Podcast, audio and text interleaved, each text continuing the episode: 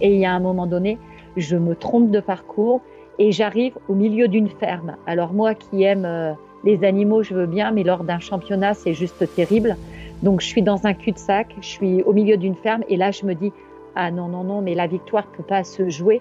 C'est juste moi euh, qui suis en train de faire tout rater et là il reste euh, à peu près 15 kilomètres et je suis en pleurs parce que je sais que je suis en train de faire perdre euh, la médaille, euh, la médaille d'or euh, par équipe. Salut à toutes les trailers et à tous les trailers, c'est Nico au micro et vous écoutez Let's Try, le podcast. Pour ce projet consacré 100% à la pratique et à la communauté du trail running, j'ai décidé de partir à la rencontre des différentes personnalités qui constituent ce milieu. Trailers inconnus, organisateurs de courses, athlètes de très haut niveau ou encore figures médiatiques, je souhaite vous faire bénéficier de leur expérience à travers un entretien au format long qui me permettra de vous faire découvrir plusieurs aspects de mes invités et ainsi connaître leurs histoires, leurs peurs, leurs motivations et leurs petits secrets. Pour constituer une réelle communauté autour de ce projet, chers auditeurs, je vous demande de participer à votre manière en notant avec 5 étoiles et en mettant un petit commentaire sur Apple Podcast ou en vous inscrivant à la newsletter mensuelle. Et passons maintenant à la présentation de l'invité du jour je m'entretiens avec une des athlètes françaises les plus titrées de notre pays. Elle a une particularité, c'est qu'elle a écumé les podiums sur des distances, des surfaces et des types d'épreuves complètement différents.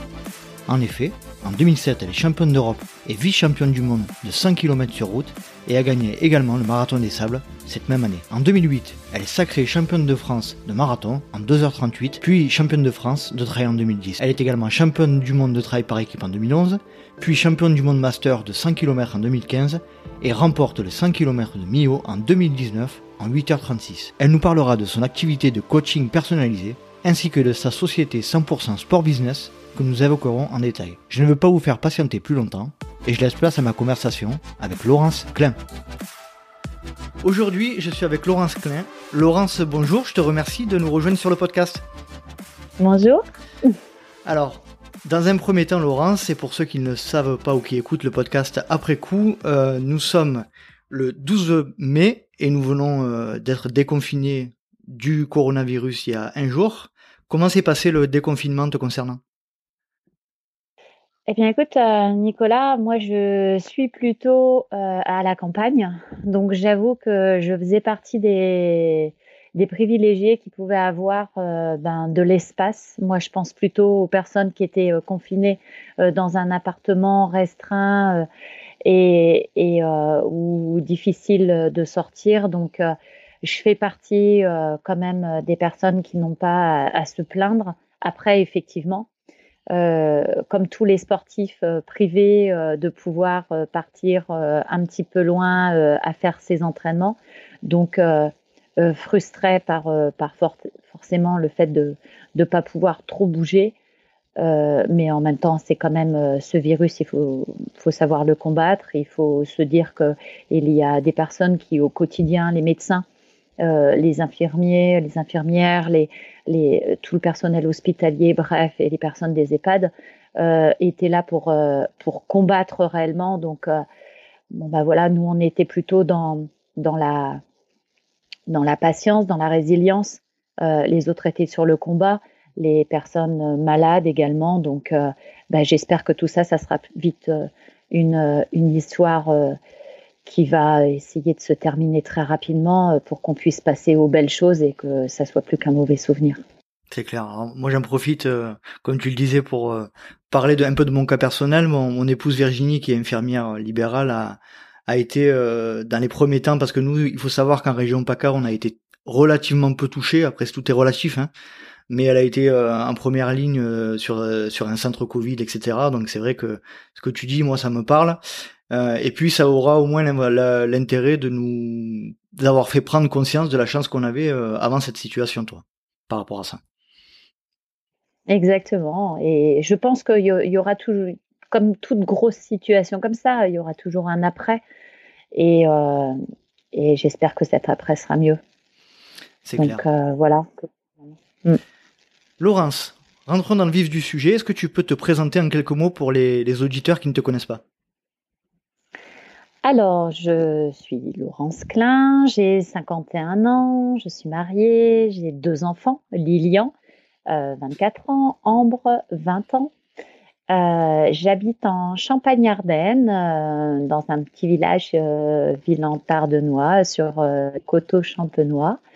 je suis athlète de haut niveau, mais qui est dans la phase, euh, je vais dire, euh, qui s'éloigne un petit peu du haut niveau pour rester quand même dans le haut niveau puisque je suis référente de l'équipe de France sans borne auprès de la Fédération française d'athlétisme mhm. et je suis chef d'entreprise d'une société 100% sport business. Donc j'ai toujours lié bah, le sport et, et le travail et le business, si on peut dire, à 100%. D'accord. Bon. Tu, as fait la présentation tout à l'heure avant l'enregistrement. Euh, il me semble que tu as des animaux aussi. On a fait la présentation de nos chats respectifs. Tu peux me parler un peu de tes animaux? Alors effectivement, j'ai toujours un rêve dans ma vie, c'est d'avoir euh, t'entourer euh, d'une colonie animal euh, sympathique. Donc effectivement, j'ai euh, j'ai trois chats, j'ai deux euh, chiens, enfin plutôt deux chiennes. j'ai quelques poissons et des canards. Je vais vais pas donner les noms des canards parce qu'il y a 11 canards qui plongent dans la mare et j'ai également quatre ânes euh, qui cavale euh, en bas de chez moi, euh, dans, ma prairie juste en bas, et, et c'est vraiment super parce que parce que effectivement, bah voilà, voilà mon confinement quoi. Hein. Mhm. C'est, je vais pas me plaindre. Mmh. J'étais avec eux également quoi.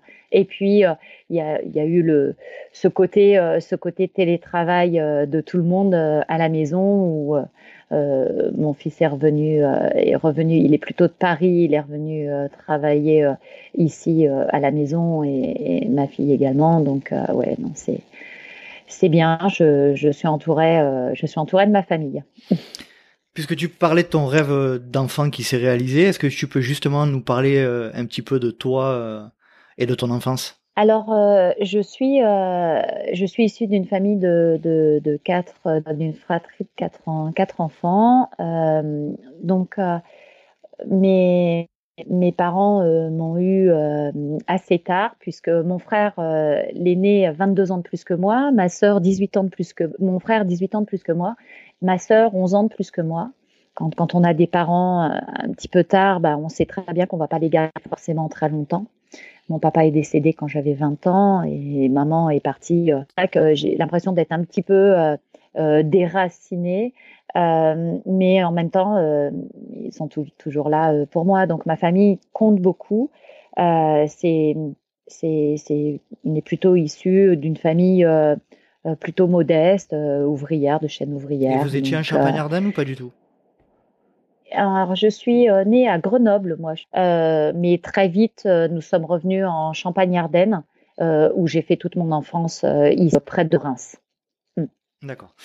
Et donc, enfant, comment, comment, te décrivais-tu Plutôt hyperactive, discrète Comment, comment étais-tu? Plutôt timide, très timide. Je, je parlais peu. J'étais, j'étais, j'étais, j'étais souvent sur la réserve. Et, euh, et du coup, euh, je pense que mes parents m'ont mis euh, assez vite dans le sport où ça a développé des, des, aptitudes un peu plus d'équipe, de coéquipière. Et, là, je me suis complètement épanouie à travers le sport et à travers le sport dans mon enfance.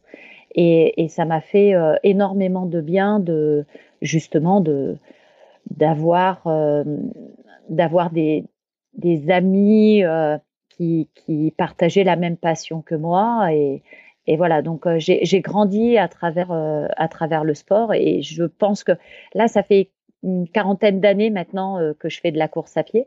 Donc j'ai commencé j'avais 10 ans. Donc ça a été ton seul et unique sport? Sérieux on va dire? Ouais, sérieux, oui, parce que j'ai fait, j'ai fait de la gymnastique, mais, mais je, je pense que j'étais pas, j'étais pas une, une j'étais pas très accro à la gymnastique. Mhm. Donc euh, j'ai préféré euh, aller très vite euh, courir et et je, je, pense que j'ai commencé la course à pied. En fait, bien souvent, on dit que, que, que, que les chefs pâtissiers ou, ou les, les, les, bonnes recettes commencent par des erreurs ou euh, par euh, voilà on, on se dit ça et moi en essayant.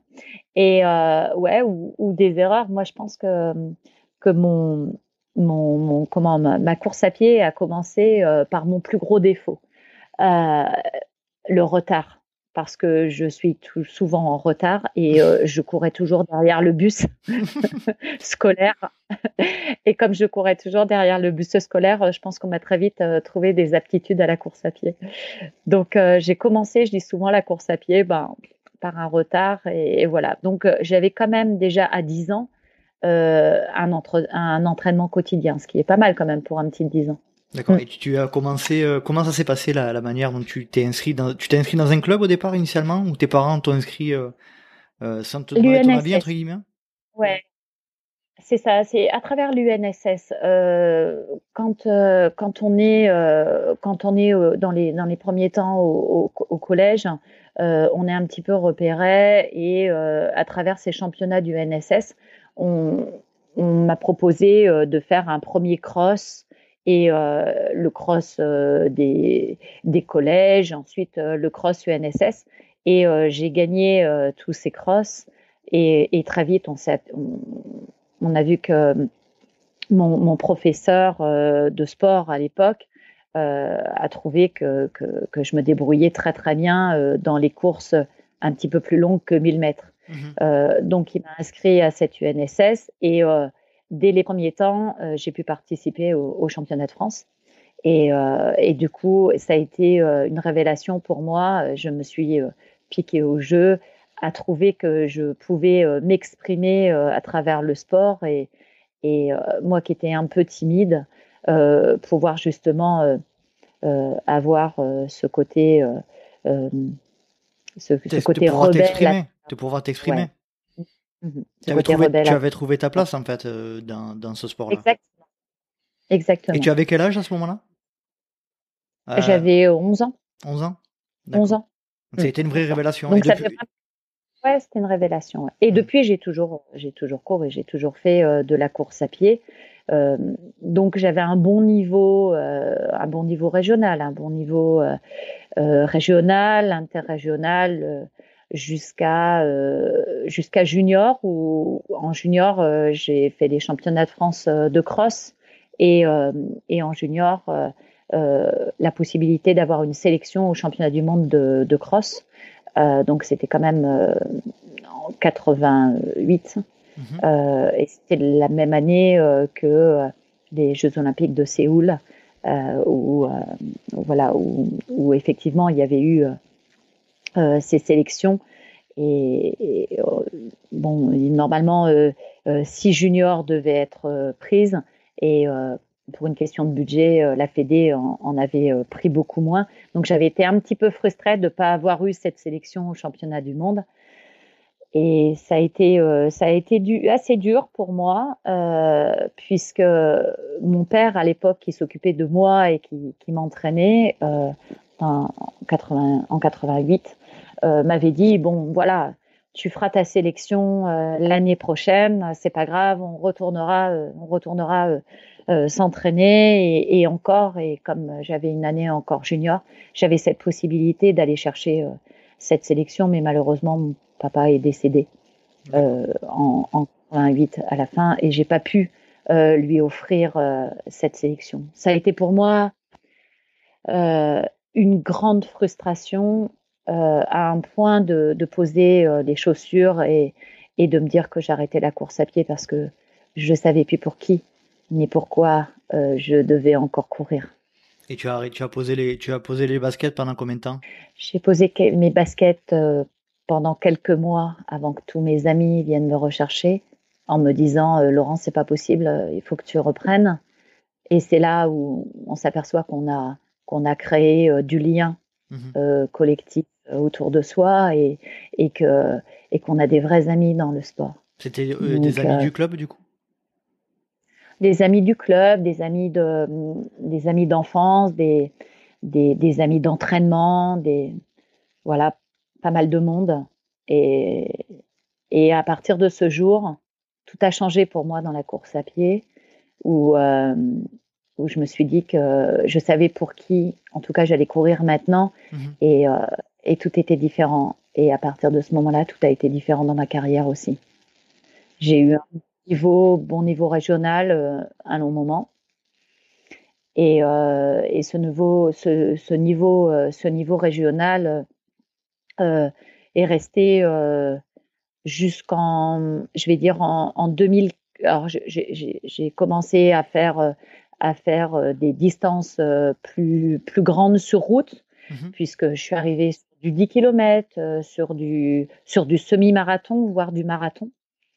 Euh, et, et j'ai eu, euh, et j'ai eu une vie euh, sociale, familiale, mes enfants. Donc je me suis construit, mais en restant à un bon niveau régional, sans jamais m'exprimer sur, sur la scène internationale. Alors là, la, la, période dont tu parles où tu as, tu étais à un niveau régional, c'est de quel âge à quel âge à peu près?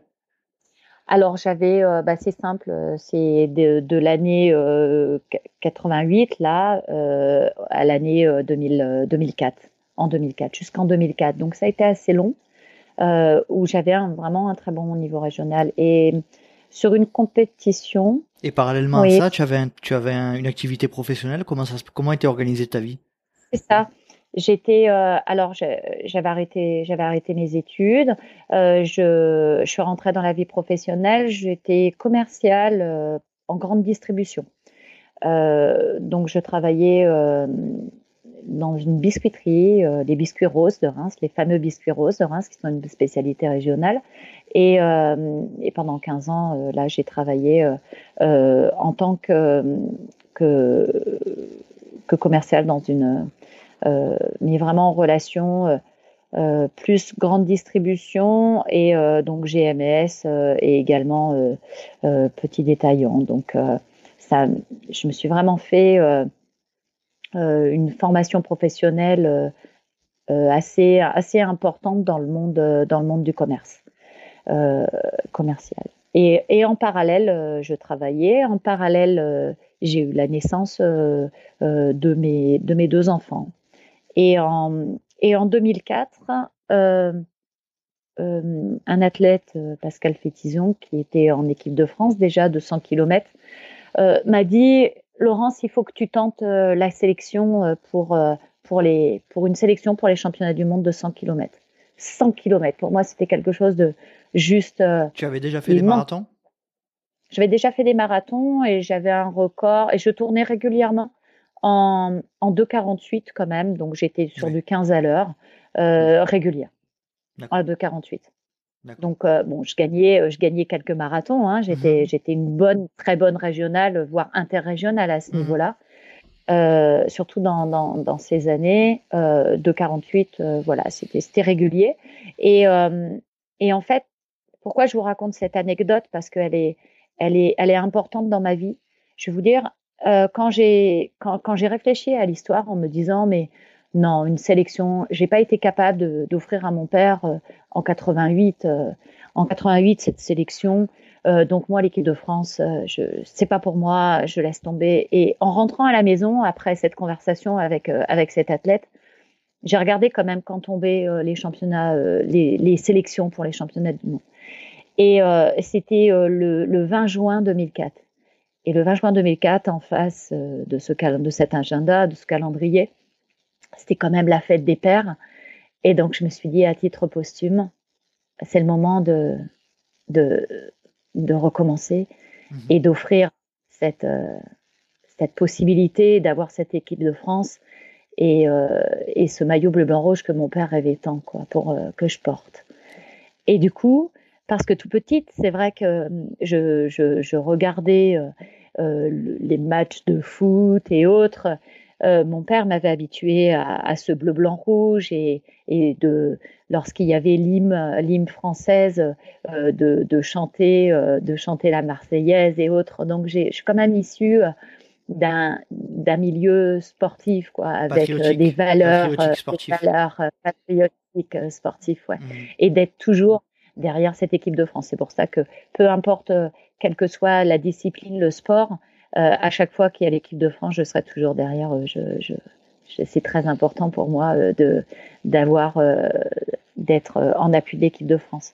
Mais mais du coup, en 2004, je me suis dit, bah, je vais tenter euh, ces championnats de France euh, de 100 km. Donc, je me suis entraînée euh, assez fort avec mon entraîneur de l'époque, Gilles Roca. Et, et à titre posthume, j'ai eu cette sélection au championnat du monde. et donc, j'ai pu offrir à mon père cette sélection. Et après 2004, eh bien, ma carrière internationale a commencé. Et c'est vrai que là, ensuite, ben, ça a fait qu'un enchaînement entre le 100 km, euh, le marathon, le trail et, et ce que vous avez euh, euh pu voir de, de, de, toute cette carrière avec euh, ces, ces 12 sélections en équipe de France. Donc c'est vrai que j'ai un parcours assez, assez atypique puisque je peux aller d'un 10 km à une traversée de désert. pour moi, tout ça s'est réuni dans la course à pied. Donc, on peut revenir sur sur ces étapes, mais en 2004, vraiment démarre une carrière internationale. Donc en 2004, j'ai la sélection au, championnat du monde de 100 km. En 2007, euh, je fais euh, sur la demande euh, d'une personne de la Fédé, je découvre le désert, m'invite sur, sur le, marathon des sables et pour moi, le désert, c'était quelque chose qui m'attirait assez, puisque j'aime euh, ces grands espaces, j'ai besoin de grands espaces. Et, et je me suis dit, j'y vais, je, je, me lance à, tu avais, essayer d'aller chercher une aventure. Tu avais l'expérience de, de, ce type de, de, format ou de tu, tu, tu, avais déjà fait du trail avant ça ou pas? Jamais. Donc que, du, que, du, que du bitume et, que, et du 5 km. Du bitume. Exactement. Mais j'avais une base euh, de 100 km euh, à ce moment-là, euh, une base de moins de 8 heures sur 100 km. Ah oui, j'avais pas encore le record de France, mais j'avais une base de moins de 8 heures sur 100 bornes, bien sûr, hein, avec avec de la vitesse. avec de la vitesse, c'est c'est plus facile de travailler cette VMA mmh et donc et donc effectivement, j'ai une, une, très très bonne VMA. Je suis partie dans le désert. Et, euh, et, dans le désert, en fait, ça a été euh, la deuxième chose, c'est que j'ai vraiment euh, vécu des moments juste exceptionnels euh, avec ce condensé de vie, de, de, de, faire une compétition qui dure une semaine. J'ai gagné le marathon des sables en 2007. ça a enchaîné très vite. Donc ça, c'est avril 2007, je gagne le marathon des sables. En, en septembre 2007, euh, je repars au championnat euh, du monde de 100 km sur une autre sélection. Et là, bah, je bats le record de France. Je suis euh, vice-championne du monde, championne d'Europe. Mhm. donc en 7h26. Donc ça fait du 13-4 km heure. Sur 100 km. donc ça fait deux marathons en, en 3h05, plus 16 km derrière. Donc c'est vrai que je suis super contente mhm de, courir, euh, de courir euh, euh, ces championnats du monde. Donc c'est c'est juste exceptionnel ce qui se passe à ce moment-là. Et, et donc ensuite, je décide de, de, de repartir sur, sur marathon parce que, parce que j'ai la possibilité à ce moment-là, Dominique Chevelier m'entraîne sur, sur marathon et euh, la possibilité de se dire qu'il y a peut-être un championnat du monde d'athlétisme à aller chercher. Et quand on fait, je pense, de la course à pied, un championnat du monde d'athlétisme, c'est quand même une belle consécration aussi. Mhm. Donc, je m'entraîne également euh, très fort et je fais Paris euh, en 2009 et le marathon de Paris, je, je, gagne ce, enfin, je, je, je, je fais première française mais à ce moment-là, j'ai, j'ai, 40 ans. Et, à 40 ans, euh, je fais mes 2h37. Donc, je bats mon record, euh, mon record et, j'ai ma sélection euh, pour les championnats du monde d'athlétisme.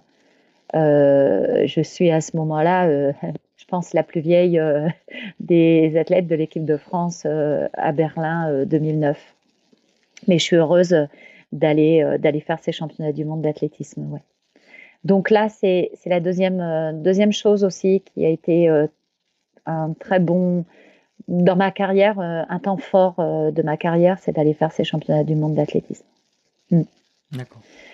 Ensuite, euh, si je continue euh, dans ce déroulé euh, de, carrière, si vous voulez bien. Bien sûr, j'ai j'ai fait j'ai enchaîné avec Adidas puisque Adidas en fait ça fait 15 ans maintenant que je suis ambassadrice Adidas et à l'époque 2010 le trail commençait à prendre de plus en plus de, de, de, place sur sur, euh, sur, sur le, le marché, entre guillemets, de la course à pied, mais mhm. aussi euh, dans le monde du, du développement euh, de tout ce que l'on peut connaître entre les chaussures de trail, tout l'équipement, les équipementiers étaient très, très à la recherche de pouvoir développer le trail comment, à travers, à travers ce, ce, business qui, qui montait. Mhm. on demandait de, de pouvoir euh, aller chercher une sélection au championnat du monde de trail.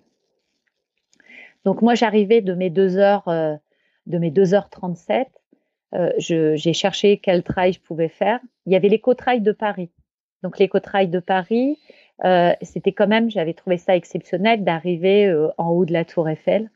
Je trouvais ça juste génial de pouvoir faire un trail de 80 km. Donc c'était un format qui était entre le marathon, entre le 100 km sur un terrain relativement plat, même si 1500 mètres de, dénivelé pour moi, c'est déjà beaucoup.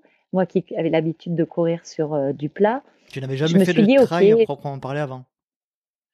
Euh, j'avais fait euh, j'avais fait le trail des Templiers. Mhm. J'avais fait les Templiers les Templiers mais j'ai fait les Templiers en 2009 en mhm. revenant en revenant de Berlin où j'ai fait deuxième. Ah oui derrière Maude, euh, derrière Maude Gobert à l'époque, Maude Zero. Donc, et donc en fait, j'ai donc j'ai fait cet éco-trail de Paris et l'éco-trail de Paris où je me suis vraiment fait plaisir puisque je pars un petit peu un petit peu dans l'inconnu mais en même temps dans dans l'inconnu mais le véritable envie de découverte de trail euh, voulant euh, faire euh, le championnat, le TTN à l'époque.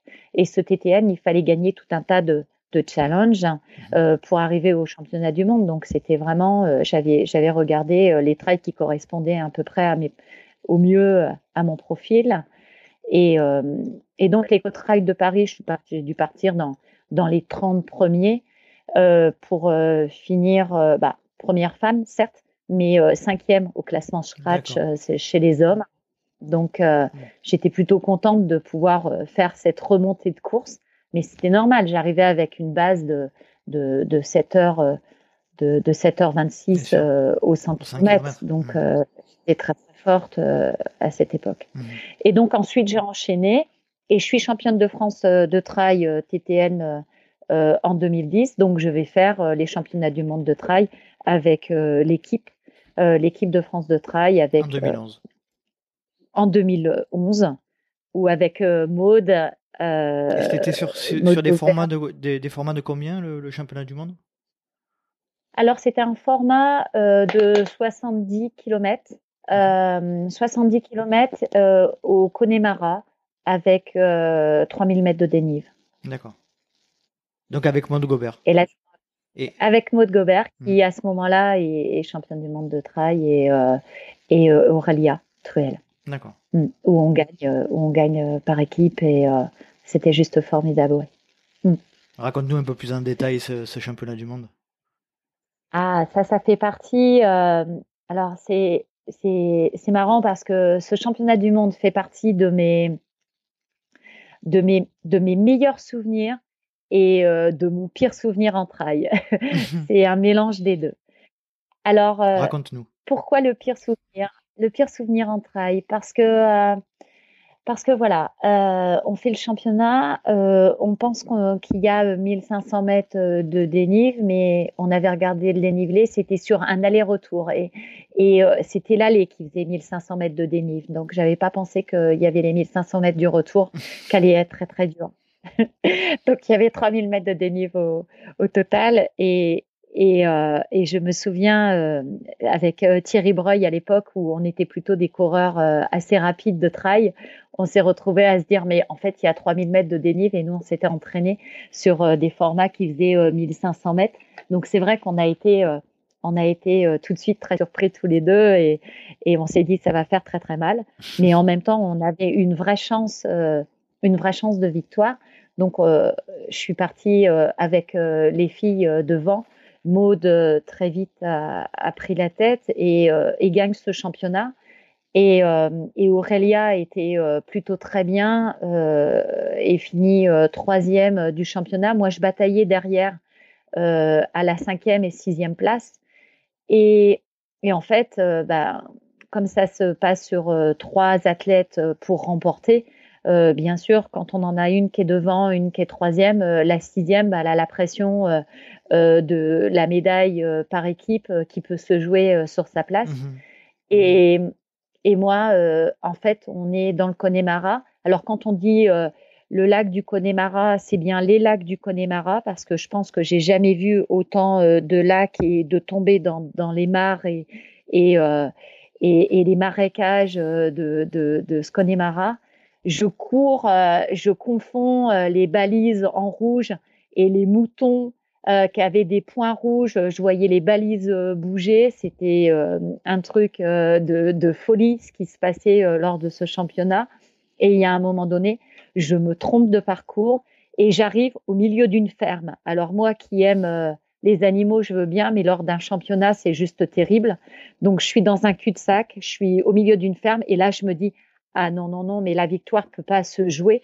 C'est, c'est juste moi euh, qui suis en train de faire tout rater. Et là, il reste euh, à peu près 15 euh, kilomètres et je suis en pleurs parce que je sais que je suis en train de faire perdre la médaille, la médaille d'or mmh. par équipe, quoi. Mmh et tout repose sur moi. Et je vois au loin deux Italiennes qui me sont passées devant et je me dis ça y est, j'ai perdu quoi, j'ai perdu, j'ai perdu la, j'ai perdu la médaille. Mhm. Et je me dis non, les, filles, euh, les filles, elles font le travail devant et, et c'est pas possible quoi. Et, et je bataille, mais comme une dératée pour aller les, les rechercher, mais tout en pleurant, en faisant mal, en tombant. Euh, euh C'était terrible comme comme course, mais vraiment terrible.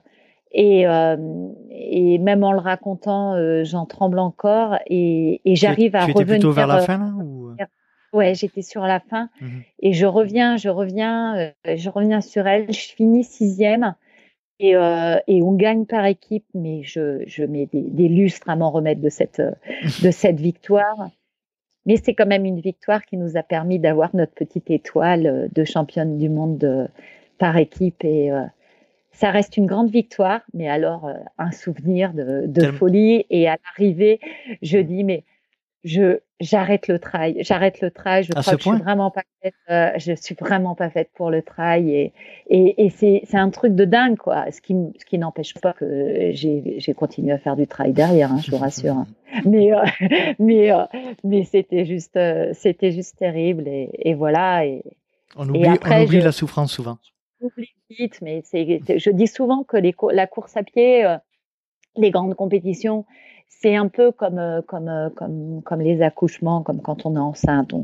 Je compare ça, je compare ça comme des naissances parce que c'est vrai que la période où on est enceinte, c'est toute la période de l'entraînement, la préparation, voilà, et puis, et puis ensuite la compétition, bah, bah, c'est l'accouchement, c'est compliqué, c'est difficile. On se dit oh là là, c'est plus jamais, plus jamais. Et puis euh, et puis quand on réalise qu'on a des beaux enfants, on se dit qu'on veut en faire un autre. Donc euh, voilà, ça se passe exactement pareil. C'est la même chose, c'est des consécrations de vie.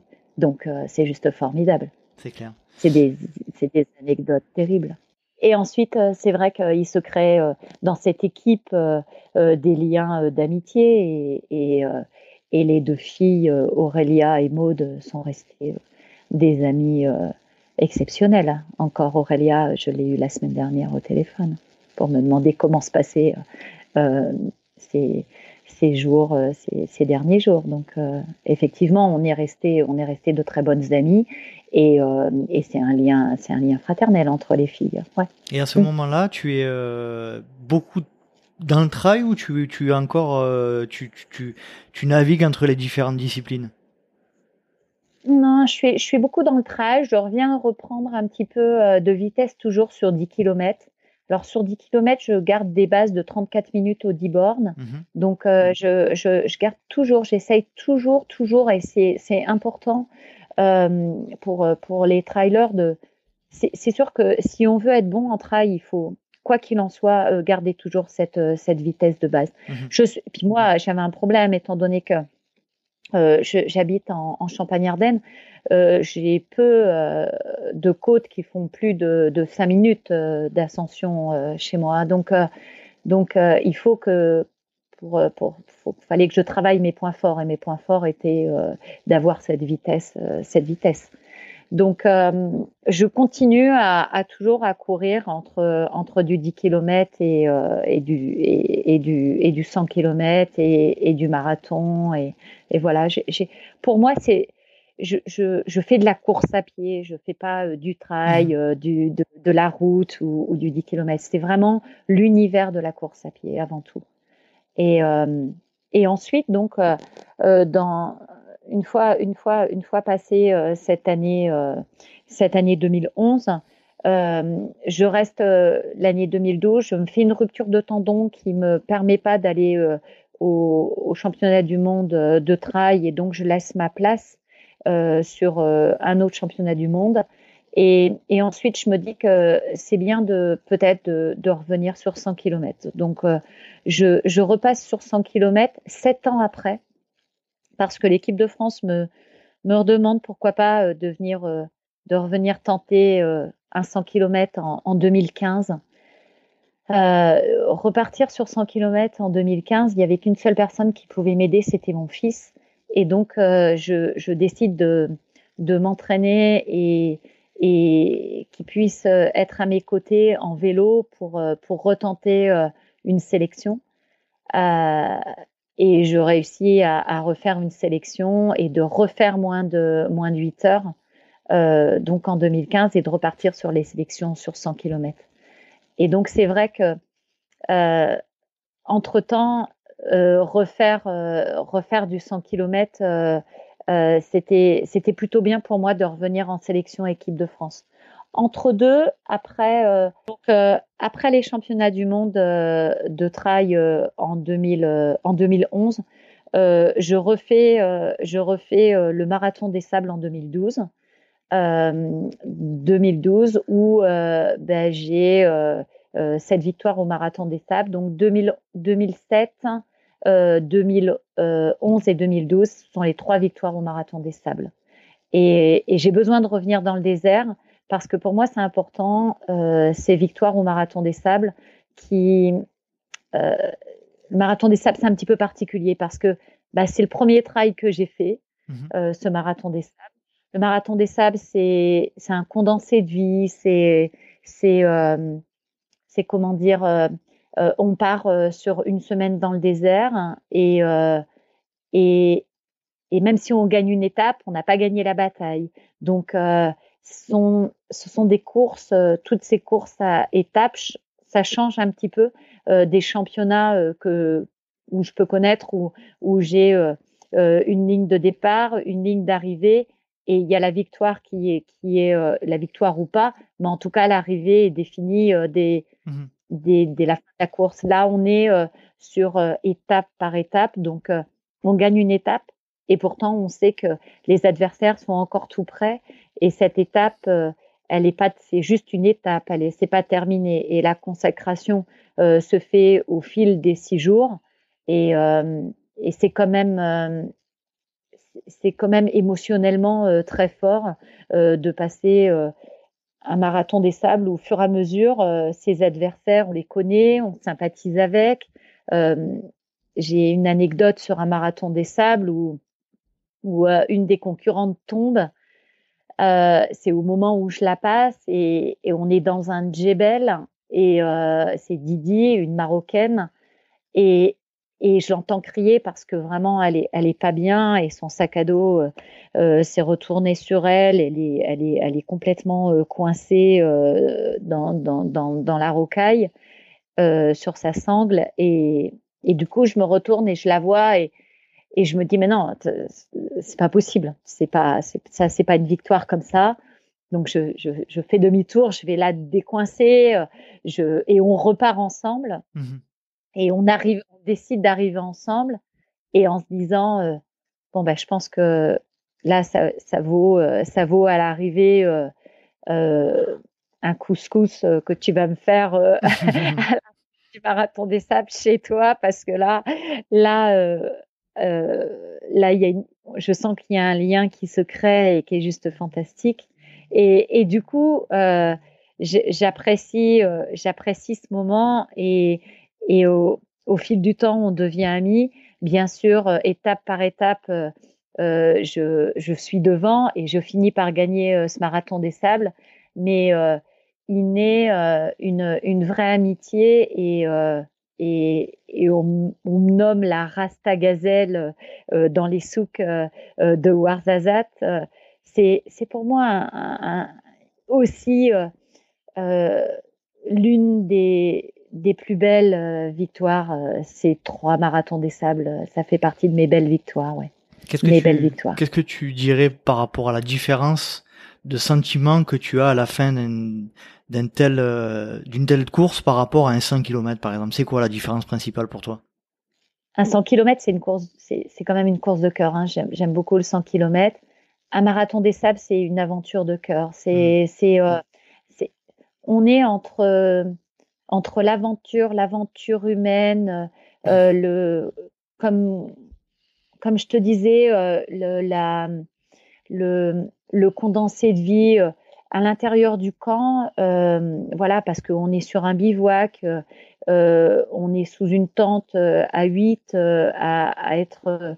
alors, on n'est pas en équipe, c'est une course individuelle, mais en même temps, il se crée un tel collectif dans l'attente de partage que on, on, a une petite famille qui se crée. c'est juste fantastique et, et, on est au milieu du désert, quoi. C'est voilà. Ensuite, je, je, suis retournée plusieurs fois dans le désert et, j'y retourne encore parce que. Tu, as croisé Cécile Bertin sur, sur le marathon des sables ou, tu, tu, tu, as quelque chose à lui, à lui dire par le biais du podcast? Ouais, bien sûr, Cécile. Cécile, juste extraordinaire. Euh, c'est, on est aussi bavarde l'une que l'autre. Donc, euh, la difficulté, c'est de savoir euh, qui va prendre la parole. C'est une vraie bataille. Et là, pour le coup, là, pour le coup, je peux peut-être la battre sur le, sur, sur les terrains. elle me bat peut-être en conversation, je sais pas, mais non, je l'embrasse. Elle est, elle est exceptionnelle, Cécile. J'adore. J'adore. Et elle le sait. Et, mais c'est vrai que c'est vrai que ce, ce, ce, marathon des sables, c'est c'est juste exceptionnel. Patrick Bauer a fait euh, a fait une course, euh, une belle course de, de cœur, d'amitié, euh, de partage. Un 100 km. moi, je connais les 100 km à travers l'équipe de France, donc c'est autre chose. C'est pour moi un 100 km, c'est le côté un peu tricolore, c'est le côté sélection, c'est le côté sauf euh, le dernier 100 km, est euh, l'année dernière quand même, mhm. euh, pour mes 50 ans, où je me suis, j'ai eu le privilège quand même de m'offrir la victoire des 100 km de Millau. Et ça, c'était juste, c'était top parce que quand on a 50 ans, quand on a fait toute une carrière et qu'on se dit, bon, pour le dernier, il faut faire Millau parce que parce que Millau, c'est c'est un peu euh, la Mecque. Mmh si, si je dois faire euh, un petit peu le lien avec euh, le Maghreb, mais c'est c'est la référence, c'est la référence. ces 100 km de Millau, c'est les plus vieux sans borne en France. Et, et, voilà quoi. Alors, on n'y va pas pour gagner, pour gagner grand-chose, puisque aux 100 km de Millau, on gagne juste le fait qu'on a gagné ces 100 km de Millau. Mais euh, c'est la référence, ouais, c'est vraiment la référence. Et, euh, alors, euh, ces 100 km de Millau, ils étaient un petit peu particuliers parce que ça faisait donc l'année dernière, ça faisait un an, c'était pile l'anniversaire de, de, mon mariage, mais un an de mariage avec avec Fabrice. C'était l'anniversaire de Ambre, ma fille, et j'ai couru ces derniers 100 km avec mon fils Lilian. Euh, tout était réuni euh, et j'avais vraiment calculé parce que parfois il faut savoir calculer euh, un peu comme une super constellation, quoi, se dire que voilà, les, les étoiles sont réunies pour que ça puisse faire quelque chose de joli. À moi maintenant de pouvoir faire en sorte que, que ça soit encore plus brillant et, et donc, euh, j'étais vraiment heureuse de gagner euh, ces une... km de bio. C'était une apothéose, en fait. Tu l'as, vu comme une apothéose dans ta carrière? Oui, parce que, parce que en fait, euh, c'est, j'aime mettre des, des points. Euh, c'est bien de mettre des points finaux, euh, des, enfin plutôt un point final, pardon. c'est bien de mettre un point final à, à une carrière en se disant voilà, c'est le dernier. Et, ce 100 km de Millau, c'était effectivement le dernier en compétition réelle, en portant euh, le dossard et courir vraiment euh, cette compétition. Peut-être que je le referais en accompagnant euh, des personnes, mais vraiment pour moi, c'était le dernier 100 km couru en compétition vite sur un entraînement. Et quand on a 50 ans, on sait qu'on va pas avoir, voilà, c'est que c'est c'est effectivement c'est la fin, quoi. C'est c'est la fin de la carrière. Donc, euh, comme j'ai fait euh, l'année dernière également euh, le dernier marathon des sables, je suis allée quand même faire mon dernier marathon des sables, mon huitième, parce que je voulais faire. alors, j'ai juste couru, j'ai pas fait d'exploit. J'étais dans, dans, dans dans, dans les, les coureuses, mais, mais pas. Euh, j'ai rien fait d'exceptionnel. J'ai juste couru pour le courir une dernière fois.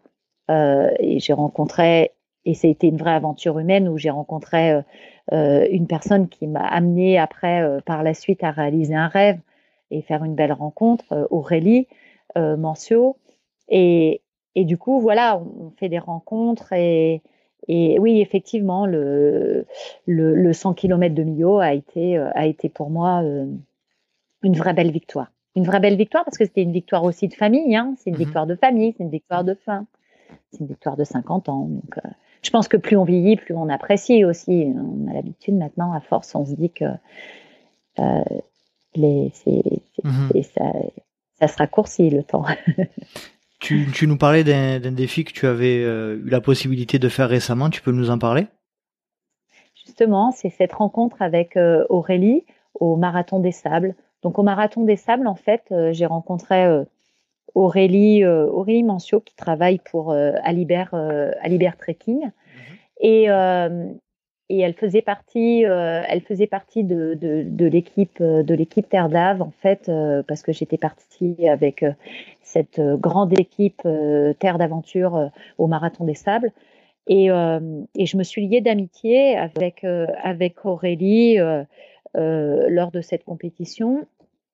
Et on a parlé de différentes choses et, et, je lui dis dans la vie euh, je, je, vis avec plusieurs rêves. C'était un rêve pour moi euh, euh, de faire Millau.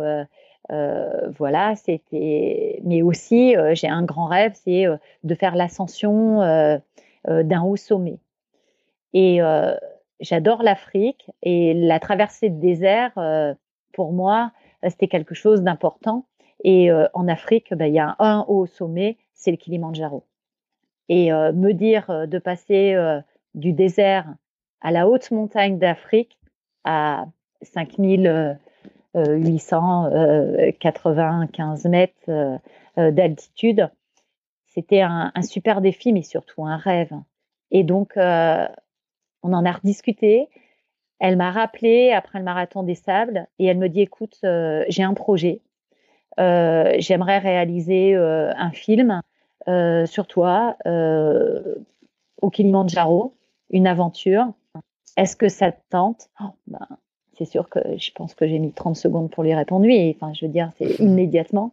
Et on est parti au mois de janvier toutes les deux pour faire l'ascension du Kilimanjaro. C'était juste exceptionnel. C'était fantastique. Alors, je me dis de ma Champagne Ardenne, euh, de mes coteaux euh, champenois, euh, je suis arrivée à, monter à 6000 mètres. Pour moi, c'était. C'est là où je trouve que c'est exceptionnel. C'est en fait, on s'aperçoit que tu es quelqu'un qui réalise tes rêves, mais ça, c'est pas par chance que tu réalises tes, rêves. À chaque fois, tu, on a l'impression que tu, tu, tu bouscules le, destin pour y arriver. Ouais, je, c'est vrai je, quand j'ai un objectif, euh, j'essaye de mettre tout en œuvre pour l'atteindre, mais en même temps, je me suis posé les objectifs très jeune. Je pense que je le dois à mes parents. Euh, ils m'ont aidé à, à, me construire, euh, à jamais lâcher. Euh, c'est pour ça que je vous ai dit au début, en 88, quand mon père décède, tout changera. Parce que quand mon père décède, je me dis qu'on n'a qu'une vie, qu'il faut savoir euh, en profiter, qu'il euh, faut, il faut savoir euh, se mettre des rêves et, et, et, les réaliser et, et prendre le temps de les réaliser parce que parce qu'il faut faut prendre le temps de les poser. De les apprécier. Et de, et de les apprécier. Parce que quand on veut tout faire tout, tout de suite maintenant, être boulimique, c'est bien, mais, euh, mais épicurienne, c'est mieux. Mmh Il faut savoir euh, déguster euh, les, chaque moment de la vie. C'est important. Très beau. C'est important. Et c'est très vrai. Moi, ce qui me, ce qui me touche aussi dans, dans, dans ton histoire, c'est que, et j'en parlais encore il y a peu avec Guillaume Sio, qui est le, l'animateur du podcast dans la tête d'un coureur. On a parlé de ce euh, problème ou, ou, pas de, de communautarisme dans le trail, dans la course à pied. Et toi, tu es complètement l'inverse, c'est-à-dire que tu, il y a pas, il y a pas de communauté chez toi. Il y a pas de, il y a pas de, il y a pas de clivage, il y a pas de, il y a pas de barrière entre la course à pied, c'est la course à pied. Pour moi, la course à pied, c'est la course à pied. Du 10 km euh, au 100 km, le trail, le désert. Et maintenant même, et maintenant même, euh, je dirais même euh, les, les aventures, les marches, les, treks. Mhm. Les treks, on peut les mettre dedans parce que pour avoir fait un vrai trekking, ce que j'ai vécu au marathon des sables avec ce, le bivouac. Quand j'ai fait le Kilimanjaro, c'est exactement la même chose avec des porteurs. Tous les jours, j'avais euh, les porteurs qui étaient là. J'ai eu la chance de fêter mes 51 ans en haut du sommet, enfin presque la veille de l'ascension. Et ces porteurs sont venus me souhaiter euh, euh, mon, anniversaire en chantant en, en, tanzanien. Je trouve, ça juste exceptionnel. Et c'est la même chose pour moi. Pour moi, c'est en fait euh, la course à pied. Euh, peu importe en fait la vitesse à laquelle euh, à laquelle on va on va parcourir la distance. L'essentiel, c'est cette distance. Alors que l'on marche, que l'on court, que l'on aille vite sur un 10 km, que l'on aille, voilà, il y a, c'est une question, c'est une notion de distance.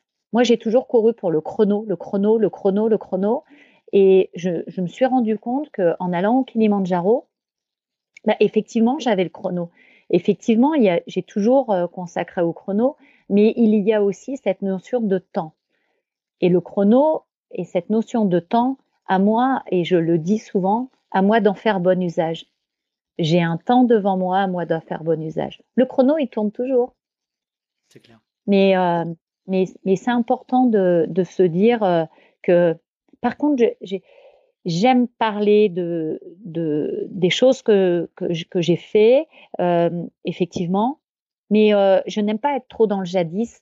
Euh, j'aime bien quand même euh, être dans les virages, de prendre des vrais virages et, et on se dit que effectivement là c'est un virage, on arrête et, et, je vais me consacrer aux autres à travers le coaching, à travers ben, bien sûr mon travail puisque avant tout je suis aussi une chef d'entreprise donc j'ai aussi des objectifs de business, mmh mais mais effectivement je, il faut se dire aussi que que, voilà, l'avenir est devant, les enfants, voilà, c'est aussi ça, c'est aussi important. Donc, euh, c'est pour ça que, que j'aime aussi euh, transmettre, avant tout, transmettre. Alors, c'est fantastique parce que tu, à chaque fois, tu me trouves, tu as le chic pour me, pour me faire les transitions à ma place. Euh, on va parler justement un petit peu de ton activité professionnelle et, notamment de l'activité de coaching. Est-ce que tu peux nous, nous parler de, de cette activité? Quand a-t-elle commencé et euh, quelle est-elle? Alors, j'en ai, ai, ai, fait plusieurs. Euh, là, j'ai remis mon site un peu plus à jour, mais j'en ai, ai fait plusieurs. J'ai fait du coaching aussi à travers euh, euh, des stages, entre guillemets, marathon des sables. Donc, j'emmenais des personnes dans le désert et je, leur apprenais à faire ce fameux sac. Parce que quand on fait le marathon des sables, effectivement, il faut avoir une, vraie belle préparation physique, mais il faut avoir une excellente préparation de sac.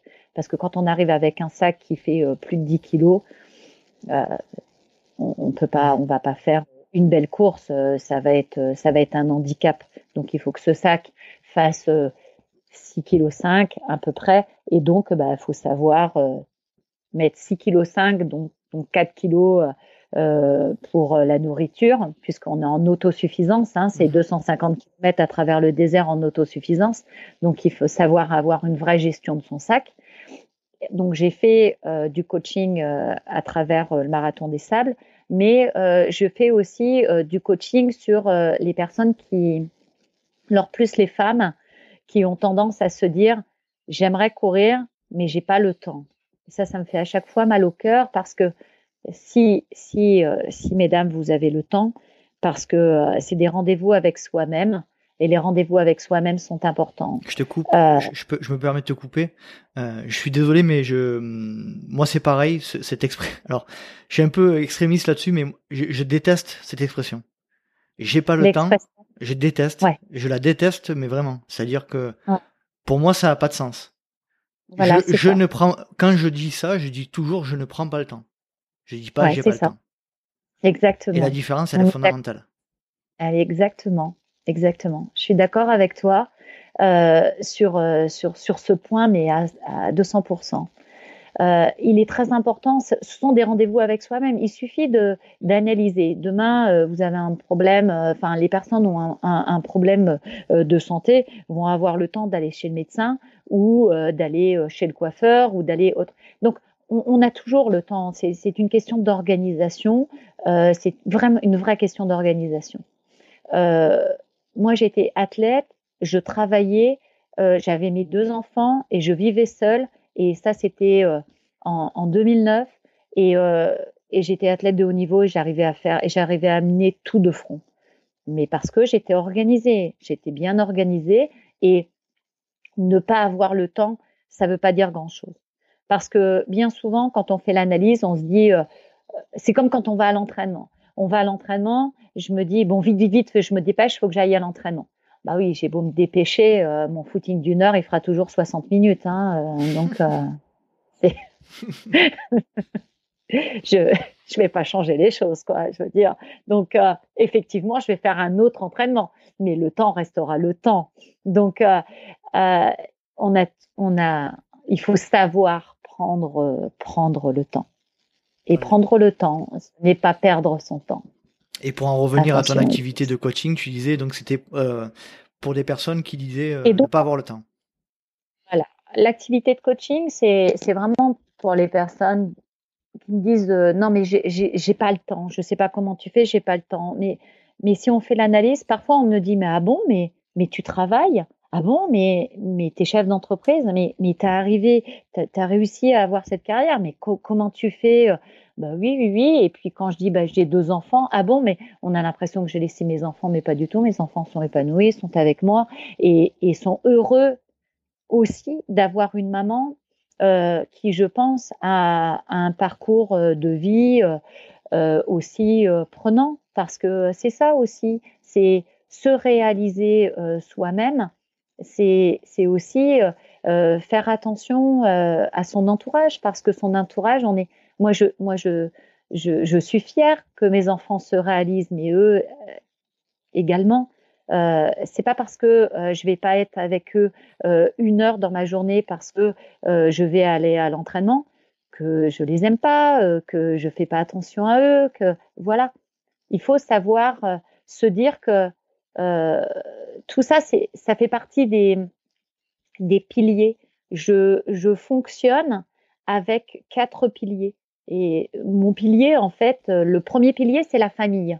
J'en parle souvent. Le premier pilier, c'est la famille. Et la famille, c'est bah, une richesse, c'est le refuge, c'est euh, important, c'est l'amour important, c'est le soutien, euh, c'est le soutien intarissable, c'est c'est vraiment une, envie euh, de faire partager, euh, de faire partager à l'infini. Ça, c'est la famille, vraiment. Euh, le deuxième pilier, c'est le travail. Le travail, c'est quoi? C'est la culture de l'épanouissement intellectuel. C'est hyper important également. et pour ma part, c'est un enrichissement personnel d'avoir créé ce 100% sport business. Donc, c'est un vrai deuxième pilier. Et le troisième pilier, c'est ce pilier euh, du sport, euh, la liberté, euh, la liberté physique, le dépassement de soi, un esprit d'équipe dans un dans un corps libre d'avancer seul. C'est hyper important également. c'est un, un réel équilibre. Et notre quatrième pilier, puisqu'il faut que la table soit bien équilibrée et qu'il y ait quatre pieds. Et ce quatrième pilier, c'est l'émotionnel. Parce que l'émotionnel, en fait, on va le retrouver dans ces trois piliers. L'émotionnel, on le retrouve dans la famille. L'émotionnel, on le retrouve dans le travail, à travers euh, ses collègues, à travers ses réalisations. Et l'émotionnel, on le retrouve à travers le sport, avec euh, tout ce qu'on vit dans le sport. Et cet émotionnel, en fait, c'est le ciment de ces trois piliers. Et cet émotionnel, ça nous pousse à, à nous investir, à nous dépasser, à nous réaliser et euh, c'est ce qui nous procure quand même euh, l'adrénaline dont nous avons tous besoin euh, dans notre vie. Et, et c'est très très important pour moi de fonctionner avec ces quatre piliers. Et c'est pour ça que c'est un partage entre le sport, le travail. Si on est uniquement focalisé sur sa famille, et qu'on se dit j'ai pas le temps, je m'occupe de ma famille, j'ai pas le temps, c'est dommage parce que si un jour ça lâche, eh bien tout lâche. Donc c'est pour ça qu'il est important d'avoir différentes accroches qui fait l'équilibre et ça fait l'équilibre de l'ensemble des choses et et euh, et puis voilà, aussi, euh, pouvoir euh, s'appuyer sur un des piliers quand, comme tu disais, quand un, un ou plusieurs autres piliers ne, ne fonctionnent pas bien. Exactement, mmh. exactement. C'est très important d'avoir des accroches. On est blessé dans le sport, on va se récupérer à travers sa famille, son travail. On perd son travail, on se récupère à travers sa famille et le sport. Voilà, et on va chercher l'émotionnel, ainsi de suite. Mais c'est très important d'avoir, euh, d'avoir justement ces, ces accroches, euh, ces accroches émotionnelles. Moi, c'est plutôt comme ça que je les appellerais. Et, euh, et donc, il faut se partager et avoir le temps. D'aller euh, se poser sur ces différents terrains. Et hmm. cette activité de coaching euh, aujourd'hui, tu l'as, tu l'as fait euh, encore aujourd'hui? Elle te prend combien de temps? Elle me prend pas forcément. C'est, elle me prend pas forcément beaucoup de temps. j'ai, je, j'entraîne deux petits jeunes là qui que, de, de 20 ans euh, qui, qui, sont plutôt eux euh, dans la compétition, mais également euh, des, des, femmes qui, qui, viennent plutôt rechercher des starters. Parfois, ça dure pas longtemps. Mhm. On me demande du coaching sur, sur, sur une reprise. Et voilà, donc on, on met, on met des missions un petit peu de reprise. Ça peut être du coaching sur des missions de reprise.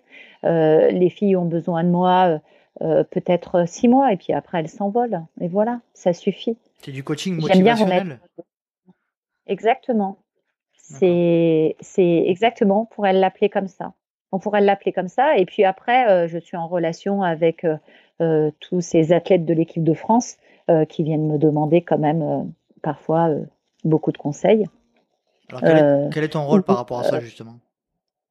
Précisément. Par rapport à ça, bien, avec, avec le, le, sélectionneur Patrice Binelli, on, regarde, on recherche les athlètes qui peuvent potentiellement arriver en équipe de France et, pouvoir reconstituer euh, une, euh, une, nouvelle équipe. Donc là, euh, avec, avec cette année, c'est un petit peu compliqué puisque les championnats du monde ont été annulés. Donc il va falloir retravailler. je m'occupe des stages équipe de France, d'organiser d'organiser ces stages et de pouvoir trouver des endroits et, et pouvoir euh, ben, trouver des parcours euh, pour eux également. Donc, euh, je suis la référente du 100 km. Donc, donc ça, c'est aussi, ça aussi, c'est une consécration. Quand on a toujours couru pour la Fédé, pour l'équipe de France, et qu'on nous demande ben, de prendre ce relais, de, de, ce relais de pas de coach, mais de, de référent. De, quand il y a un souci, les athlètes viennent me voir et me posent et me, me soumettent leurs leur petits leur petit, leur petit soucis ou, ou, ont besoin de se rassurer aussi sur des compètes. C'est une, une, une, fierté euh, patriote comme tu es, c'est une fierté de faire partie de nouveau de l'équipe de France du coup. Ouais, oui, bien sûr. Euh, je garde le pied dedans. Est-ce qu'on peut parler de ton autre activité, 100% euh, sport business? Est-ce que tu peux m'expliquer le concept euh, et nous en dire un peu plus, s'il te plaît? Alors 100% Sport Business, c'est une euh, société que, que j'ai créée avec Jean-Raphaël Etier, mon associé, en 2015. Ben moi qui ai toujours été dans le commerce et, et travaillé en grande distribution, euh, je voulais euh, lier euh, le, le sport, justement, la passion, mmh donc un des piliers, avec un deuxième pilier, le travail, qui est le business, et se dire, on peut peut-être, je peux peut-être travailler le commerce et le sport, et de travailler et d'appeler et de, de, créer une société qui s'appellerait 100% sport business et donc, 100% sport business, c'est une force de vente supplétive mutualisée. C'est-à-dire que, donc, quand on appelle force de vente supplétive mutualisée, une force de vente, c'est euh, un ensemble, c'est l'ensemble de, de, la, de la flotte euh, qui va euh, vendre les produits en magasin non pas euh, les commerçants, mais présenter les produits en magasin. Et bien souvent, les marques, ben, ça coûte relativement cher d'avoir une force de vente qui va aller sur, euh, le, sur, toute la France. Mmh Donc moi, ce que je propose, euh, c'est que c'est une force de vente où il va y avoir plusieurs marques. je vais vendre plusieurs marques qui ne sont pas du tout concurrentes. Donc, je peux avoir une marque de diététique, comme euh, je ne sais pas si je peux citer les marques diététiques. Bien sûr que tu peux. donc, j'ai une marque de diététique euh, Apurna, donc euh, je travaille pour Apurna. Comme je vais vendre Shock Absorber, Hens, donc là c'est les sous-vêtements de sport, plus techniques, mais également les lacets Ikis.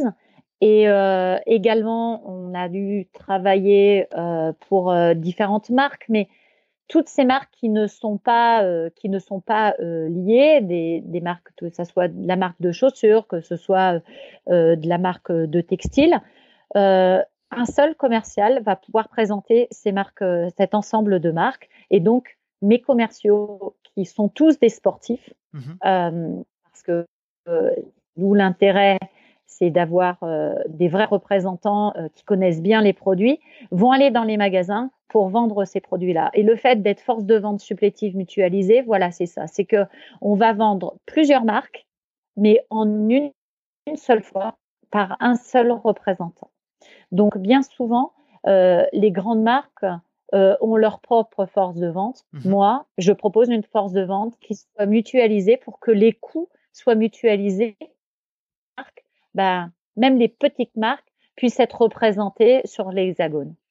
Donc, euh, on fait également du merch. Donc, on fait, euh, on, nettoie dans les magasins, on refait les rayons correctement.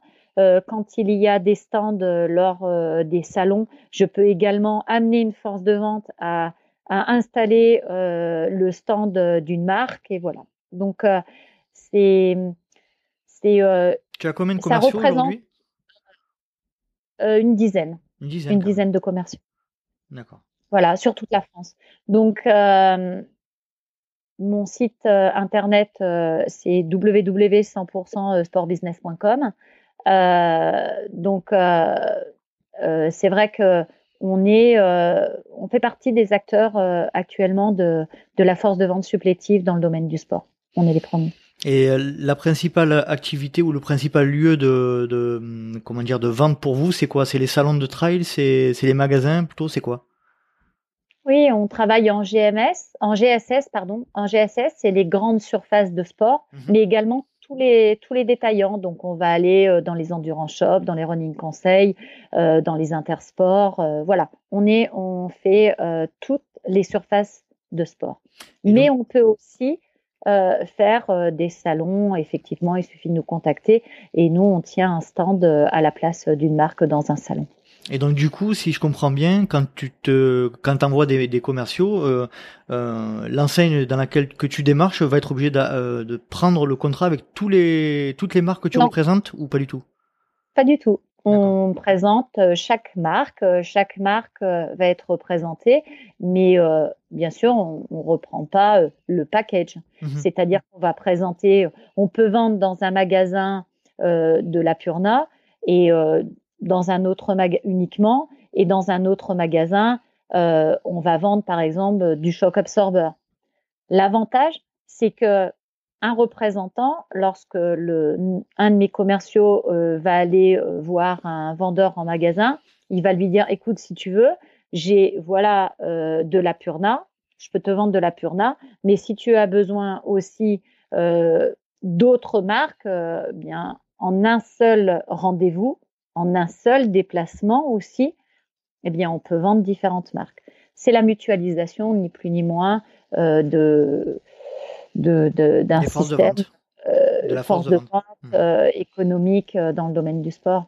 Mais c'est, intéressant parce que. Et ça a été créé quand? En 2015. En 2015. 2015. Donc tu disais c'est intéressant? C'est intéressant pour, euh, pour les marques parce que euh, les marques qui sont pas connues, euh, nous, nos commerciaux maintenant connaissent bien le terrain, forcément, puisque depuis 2015, ils tournent avec les, mêmes, les mêmes magasins. Et donc, le fait de bien connaître le terrain permet à une marque d'arriver tout de suite en un seul clic, se retrouve avec une dizaine de commerciaux qui couvrent complètement le secteur France. Donc, et qui connaissent déjà euh, les acheteurs. Donc euh, c'est vrai que c'est un, c'est une, c'est un vrai plus pour euh, les marques qui arrivent, qui arrivent chez nous avec un nouveau produit. C'est secteur mm. géographique France uniquement? France, oui. Bon, c'est déjà pas mal. Il y a de quoi faire. Il y a de quoi faire, oui. Il y a de quoi faire. Il y a de quoi faire et, et c'est plutôt, c'est une équipe plutôt sympathique puisque tous euh, font du sport et euh, dans différents domaines. J'ai des cyclistes, mhm. j'ai des runners, j'ai des trailers, j'ai euh, des footeux, j'ai voilà, j'ai de tout dans mes commerciaux. Et encore une fois, j'écarte le monde de la course à pied pour arriver dans le monde du sport. Mhm. C'est bien d'élargir les, les domaines. Écoute, Laurence, je pense qu'on a fait pas mal le tour. Est-ce que tu as un, autre sujet que tu voudrais aborder?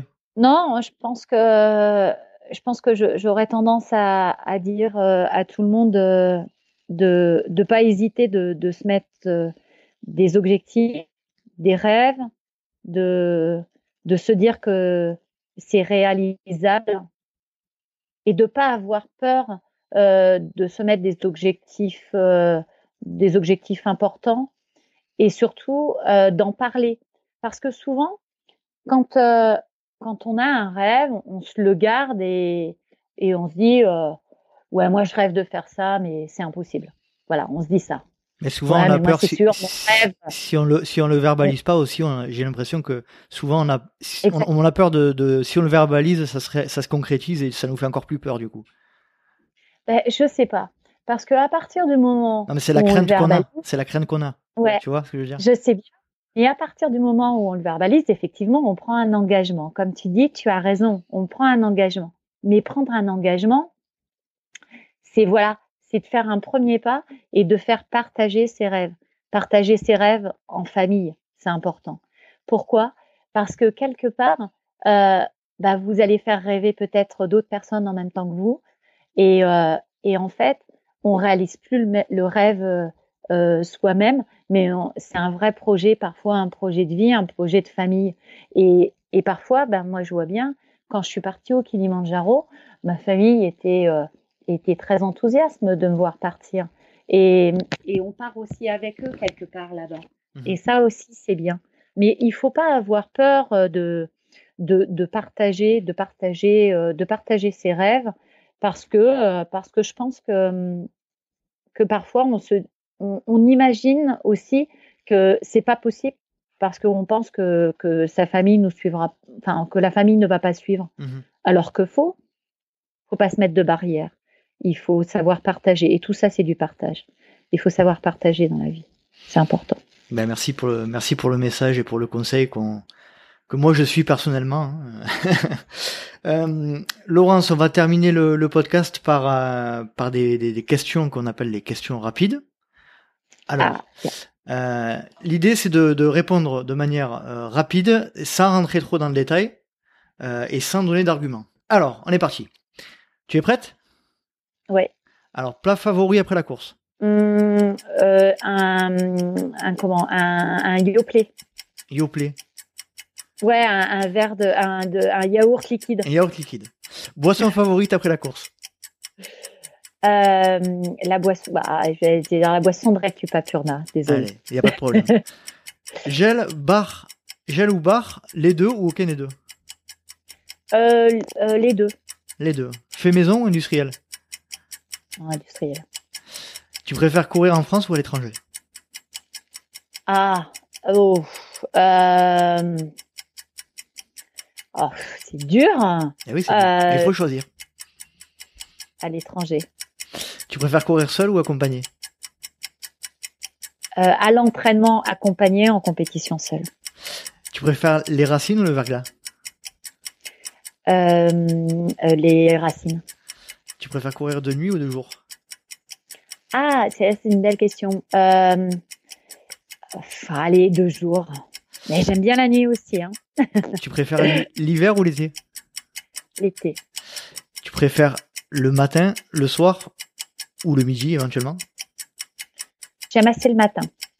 D'accord. Et alors la dernière question pour toi, je suis vraiment désolé par avance. Tu préfères le marathon des sables ou les 5 km de Mio? À, choisir entre un des deux. T'as pas le choix. Enfin, t'as le choix, t'as le choix de pas avoir le choix en fait. C'est vraiment vraiment le dilemme. Ouais. C'est si, tu devais ouais, si tu devais choisir qu'un. Ah, c'est dur. Euh... Euh, le marathon des sables. D'accord. Laurence, je te remercie énormément d'avoir participé à un épisode. Euh, je me suis régalé. J'ai pas beaucoup parlé dans cet épisode, je t'avoue. Ah oui, je, suis désolée. Non, non, mais c'est volontaire. Euh, c'est volontaire. Je t'ai laissé parler parce que tu as tellement de choses à dire et puis euh, je te remercie d'avoir partagé toutes ces, toute ton expérience et ça, m'a fait beaucoup plaisir. Moi de même, c'était un plaisir partagé et euh, merci surtout euh, de faire ce genre de choses parce que pour avoir écouté quelques interviews de, personnes que je connaissais, eh ben on s'aperçoit que, que à travers euh, à travers justement ces, ces, interviews, ben on les connaît encore plus et, et on se dévoile et, et j'avoue que c'est bien, ça fait du bien, ça rend humain. c'est le plus beau cadeau que, qu'on puisse me dire. Ça me, ça me touche beaucoup. Merci beaucoup Laurence et à, très bientôt. Merci. Au revoir Nicolas. Et voilà, cet épisode est à présent terminé. J'espère que vous avez passé un agréable moment en compagnie de Laurence Klein. Si vous souhaitez vous renseigner sur mon invité, que ce soit par rapport au coaching ou par rapport à sa société 100% sport business, je vous laisse vous rendre sur son site internet laurenceclin.com. Klein, K-L-E-I-N. Et puis pour le LTP, comme d'habitude, n'hésitez pas à nous rejoindre sur les réseaux sociaux, sur Facebook, Let's Try Podcast, sur Instagram, Let's Try le podcast, sur YouTube, Let's Try et surtout, n'hésitez pas à vous inscrire à ma newsletter mensuelle. Et puis surtout, surtout, surtout, n'hésitez pas à parler du LTP autour de vous. C'est encore le meilleur moyen de faire connaître le projet. J'espère vous retrouver pour un prochain épisode du Let's Try Podcast. Et d'ici là, n'oubliez pas, si vous pensez que c'est impossible, faites-le pour vous prouver que vous aviez tort. Salut, salut